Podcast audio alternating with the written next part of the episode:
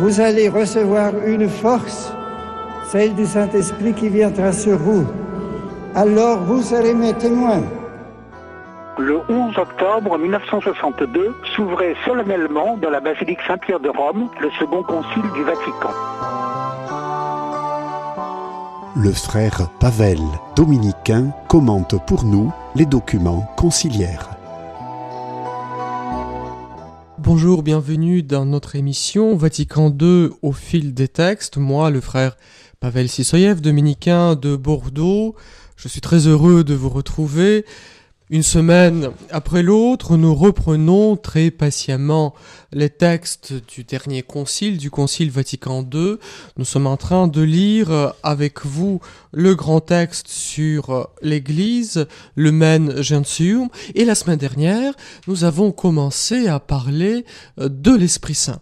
Nous avons commencé à commenter le quatrième paragraphe de Lumen Gentium qui parle de l'Église en tant qu'elle est le temple de l'esprit. Et je disais, entre autres, que spontanément, nous concevons l'Esprit Saint comme quelque chose, comme une sorte de, force invisible, insaisissable, comme une modalité de l'action de Dieu dans notre vie, de sorte quand il s'agit d'une action invisible, sanctifiante de Dieu, nous disons voilà, c'est par l'Esprit Saint que Dieu agit. C'est une grande découverte de la vie spirituelle que de, saisir peu à peu, très patiemment, que l'Esprit Saint ce n'est pas quelque chose, ce n'est pas une modalité d'action de Dieu, l'Esprit Saint c'est quelqu'un. L'Esprit Saint c'est quelqu'un.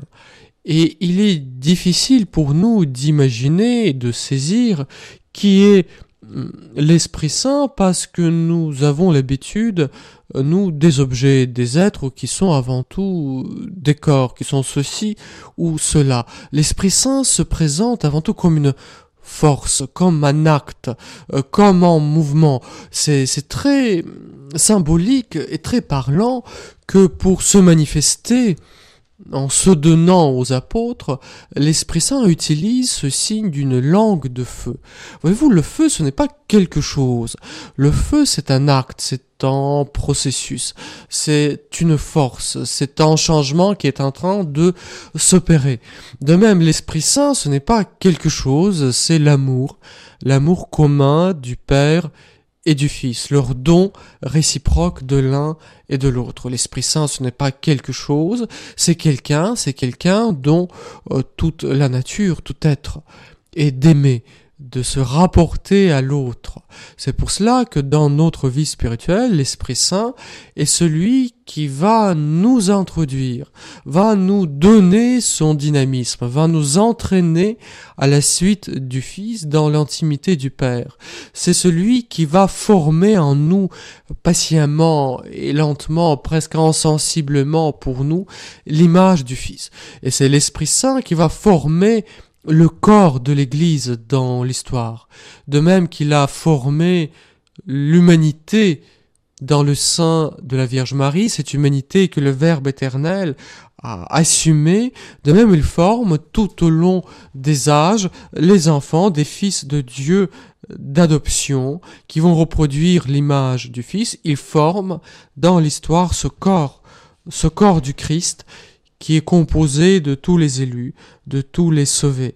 Et je disais la dernière fois que cet Esprit Saint qui habite dans le cœur des hommes comme dans leur temple, par la grâce, par la capacité qu'il leur donne de connaître et d'aimer Dieu, d'aimer son prochain, de se donner, voilà, de, se donner, cet Esprit Saint, un seul et le même, dans tous les membres de l'Église, font de l'unité, de l'Église. Donc parmi de multiples réponses qu'on peut donner à cette question, qui est-ce qui appartient à l'Église Appartient à l'Église tout homme ou tout ange, toute créature spirituelle qui est habitée par l'Esprit Saint. Et l'Esprit Saint habite dans l'Église et dans le cœur des fidèles comme dans un temple, nous rappelle euh, le Concile Vatican II.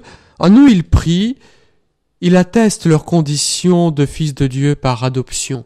Ici, le Concile va se référer à la doctrine de Saint Paul dans l'épître aux Galates, dans l'épître aux Romains, l'Esprit de Dieu qui va se joindre à notre esprit, qui va lui imprimer son dynamisme de sorte qu'il nous fait crier Abba, Père. Voyez-vous l'Esprit Saint qui nous entraîne comme ce vin qui pousse mm, ce navire de notre âme vers, euh, vers Dieu. Et donc, puisque c'est le seul et le même esprit qui habite dans chacun d'entre nous, c'est l'Esprit Saint qui établit entre nous la communion. Nous tous, nous avons revêtu le Christ dans notre baptême, nous sommes abreuvés de seul et de même esprit. Et ce seul et même esprit va enrichir l'Église d'une quantité immense des dons et des charismes. Comme continue notre texte conciliaire, cette Église qu'il introduit dans la vérité tout entière, à laquelle il assure l'unité dans la communion et le service, il l'équipe et la dirige grâce à la diversité des dons hiérarchiques et charismatiques, il orne de ses fruits. Donc, l'Esprit Saint va combler l'Église tout entière et chacun d'entre nous des dons et des charismes. Si vous voulez en savoir un tout petit peu plus, restez avec nous.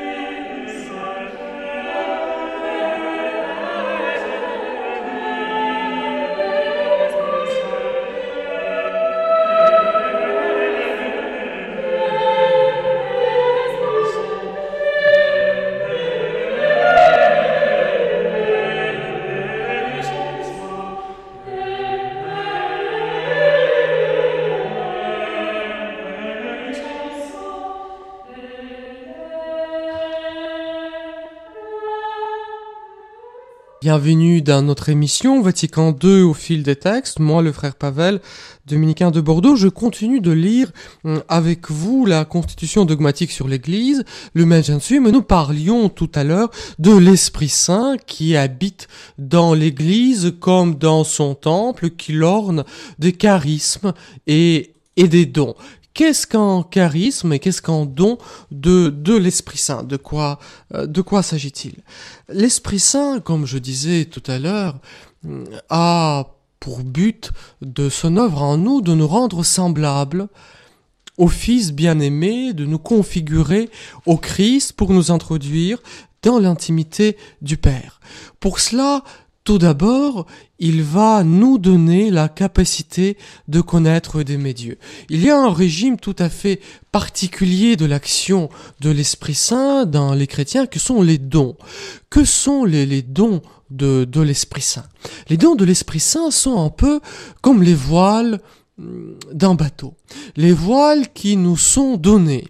Normalement, nous avançons difficilement, péniblement, en ramant, en déployant notre propre énergie, en déployant nos propres forces pour nous avancer jour après jour patiemment dans la connaissance de Dieu, dans la charité, pour nous avancer vers cette béatitude qui nous est promise. Et parfois, et parfois, l'Esprit Saint prend en quelque sorte les commandes, il souffle. Il souffle sur ce bateau, et voilà que ses voiles se remplissent, et on est porté par l'Esprit Saint qui nous dirige dans notre course vers le Père. Il nous donne cette force, cette énergie. Quels sont ces dons de l'Esprit Saint? À la suite du prophète Isaïe, à la suite de, des lieux parallèles dans la Bible, la tradition chrétienne en a retenu sept, sept dons de l'Esprit Saint que chacun de nous euh, reçoit dans les sacrements de l'initiation chrétienne, le baptême et la confirmation. Quels sont ces sept dons? La crainte, le don de la crainte du Seigneur. En quoi consiste-t-il? La crainte n'est pas la peur de Dieu. Euh, on a peur du diable et on craint Dieu. Il s'agit euh, d'une attitude révérentielle devant Dieu. L'Esprit Saint nous fait goûter à l'immense majesté de Dieu. Il nous fait saisir que nous avons tout reçu de Dieu et que nous avons à tout rendre. L'Esprit Saint nous rappelle que nous ne sommes pas d'emblée à l'égalité avec euh, Dieu. Voilà, il nous fait goûter à l'immense majesté de Dieu. Il nous pose dans une attitude juste devant celui qui est notre Créateur, notre Rédempteur et notre Juge. Tout d'un coup, il nous le fait goûter. Voilà, le don de la crainte. Puis vient le don de piété. La piété, c'est une vertu hum, oubliée ou mal comprise. On pense que la piété, c'est une sorte de, de, de bondieuserie. Personne dans le français moderne ne dira oh, c'est une pieuse personne hum, comme un compliment tout à fait évident. Peut-être l'unique expression où ce mot garde encore son sens en français, c'est quand nous parlons de la piété filiale. Voilà, ces soins dont nous entourons nos parents pour leur exprimer notre attachement, notre reconnaissance, notre respect, notre douceur. Voilà, la piété, c'est la vertu qui nous permet goûter au devoir de justice dont nous nous acquittons. Il est vrai que nous ne sommes pas d'emblée à l'égalité avec notre parent, avec nos parents euh, ou avec Dieu. Il y a une sorte de de la reconnaissance du fait que nous ne pourrons jamais rendre ce que nous avons reçu. Nous ne pouvons pas rendre la vie à nos parents. Nous ne pouvons pas devenir les parents de nos parents. Nous avons reçu notre vie de nous sommes en une situation de dette, la dette que nous ne pourrons jamais rendre. Il y a l'intelligence de le comprendre, l'intelligence de le saisir et donc de se comporter en rendant en tant que cela euh, se peut, ce devoir de piété filiale, voilà. Entourer nos parents de soins, d'attention, de tendresse. Et la même chose dans nos rapports avec Dieu. Nous avons tout reçu de Dieu, nous ne pourrons jamais lui rendre à l'égalité, nous l'exprimons par notre culte, par notre attention à lui, nous cultivons nos rapports avec Dieu. Voilà, l'Esprit Saint nous fait ce don de goûter aux actes de justice que nous posons vis-à-vis -vis de Dieu, ces actes de justice qui sont les actes de de la religion. Donc euh, l'esprit de crainte, l'esprit de piété, l'esprit de force. La force est une vertu magnifique qui peut se dégénérer dans une sorte d'une agressivité brute et qui peut se lever jusqu'à la situation sublime du martyr. La force, c'est la puissance d'amour. Aimer non pas d'une manière velléitaire, non pas d'une manière faible, non pas de bout des lèvres, mais se donner totalement à cet amour face à l'adversité. C'est ça la vertu de force.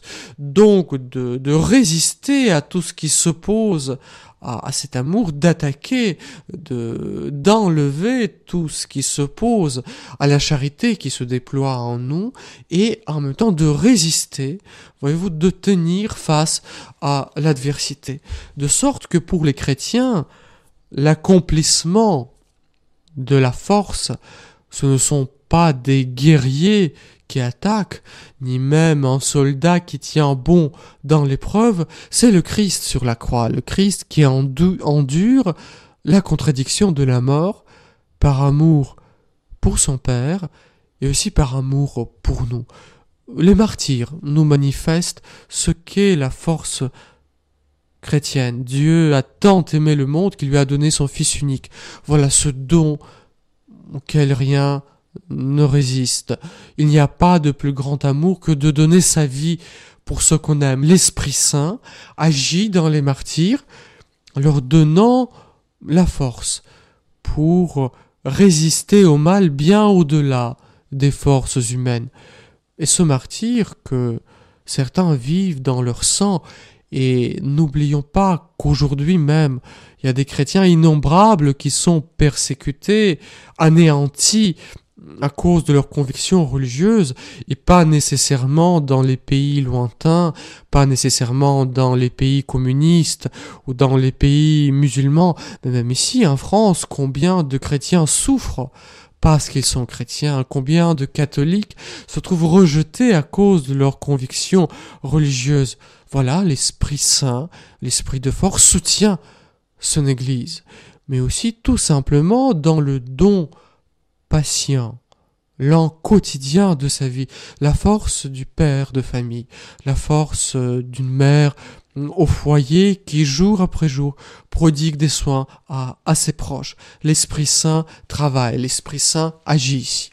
Puis l'Esprit Saint euh, va aussi donner ce don merveilleux qui est le don de conseil. Le don de conseil, c'est comme une illumination. L'Esprit Saint nous fait voir tout d'un coup, il nous fait saisir quel acte il convient de poser dans cette situation euh, précise.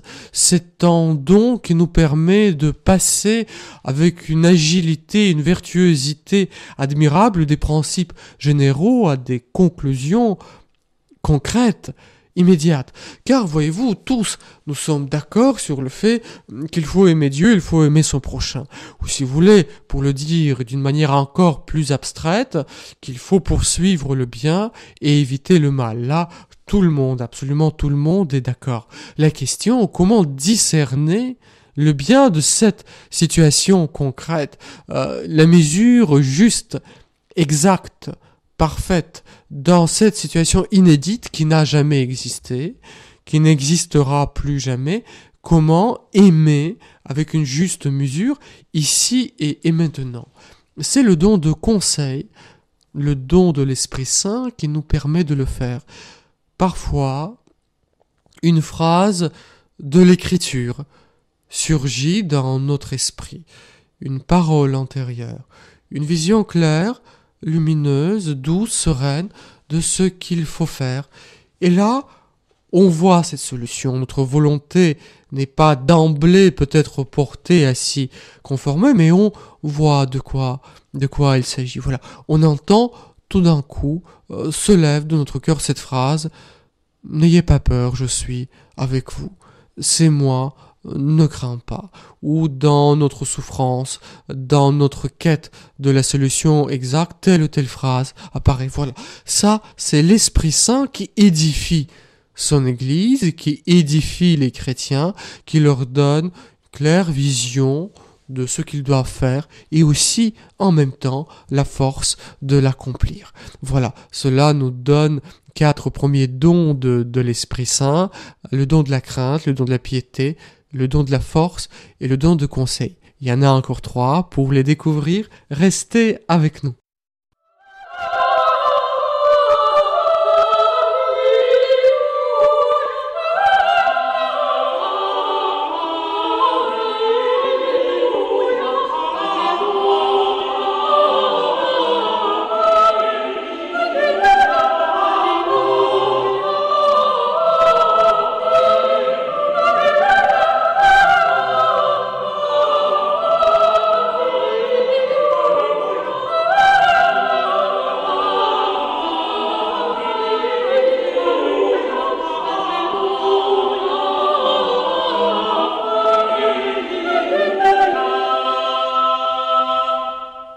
Vous êtes sur les ondes de la radio Espérance et moi, frère Pavel, je continue de, parler de l'Esprit Saint qui habite euh, le cœur de chacun des membres de, l'Église et qui l'enrichit de ses dons et, de ses charismes. Et donc, on parlait tout à l'heure des dons de l'Esprit Saint, du don de force, de, conseil, de piété et de crainte. Et puis, il y a aussi trois, trois dons hum, à la couleur un tout petit peu plus intellectuelle, euh, si vous voulez, qui sont les dons de science, d'intelligence et de sagesse. En quoi ces dons consistent-ils? Le don de science, c'est le don qui nous permet de nous élever de la contemplation du monde qui nous entoure jusqu'à Dieu. Quand vous êtes saisi d'admiration devant la beauté de paysage, quand vous êtes saisi d'émerveillement devant la grandeur de l'œuvre morale bonne, devant don de soi d'un saint, devant une perfection de, la prière, voilà. Et quand votre esprit s'élève de la contemplation de cette réalité créée, jusqu'à la beauté de Dieu, là l'Esprit Saint agit en vous.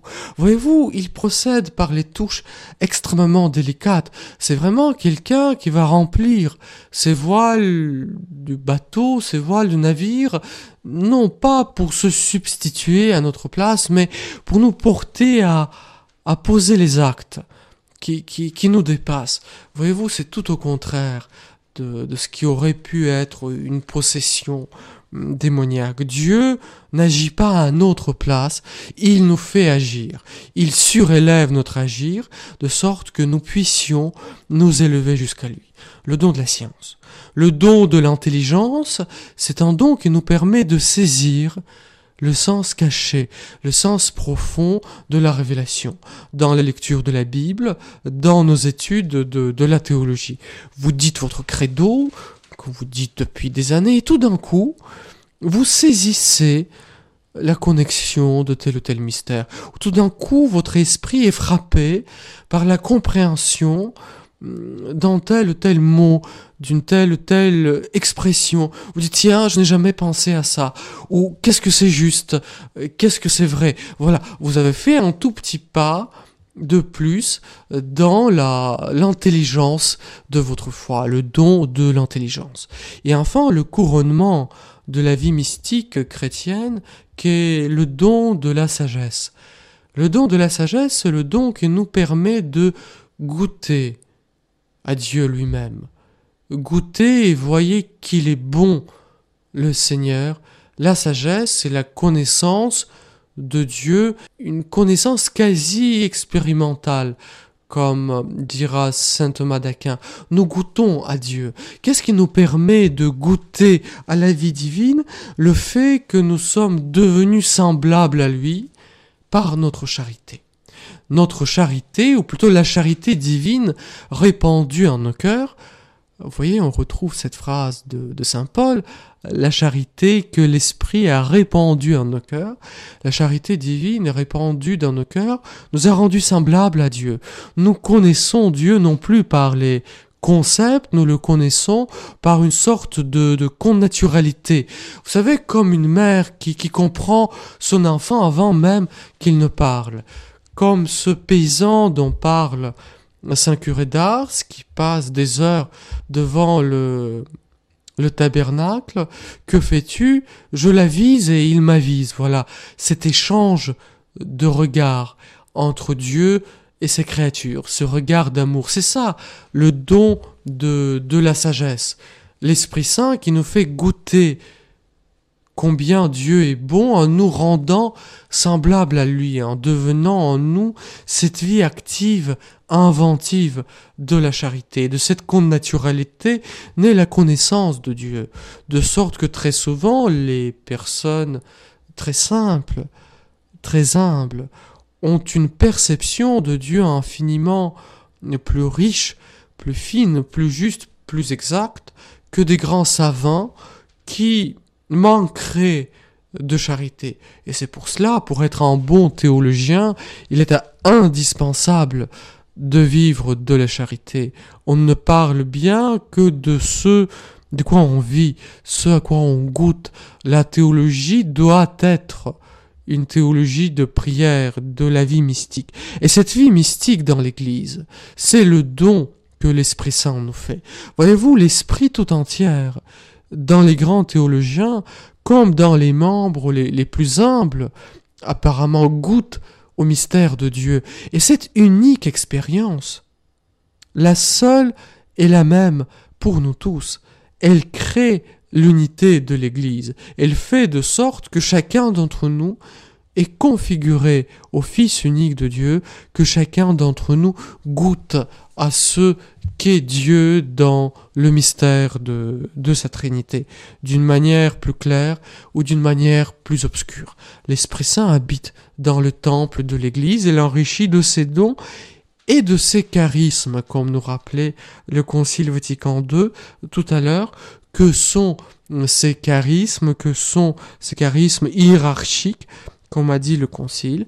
Pour le savoir, il faudra nous retrouver dans une semaine. Voilà, restez avec nous. Je serai heureux de vous retrouver euh, dans une semaine. Si vous avez des questions, des suggestions, des propositions à faire, n'hésitez pas à nous écrire à l'adresse suivante euh, courrier espérancefr Merci beaucoup de votre attention et restez avec nous.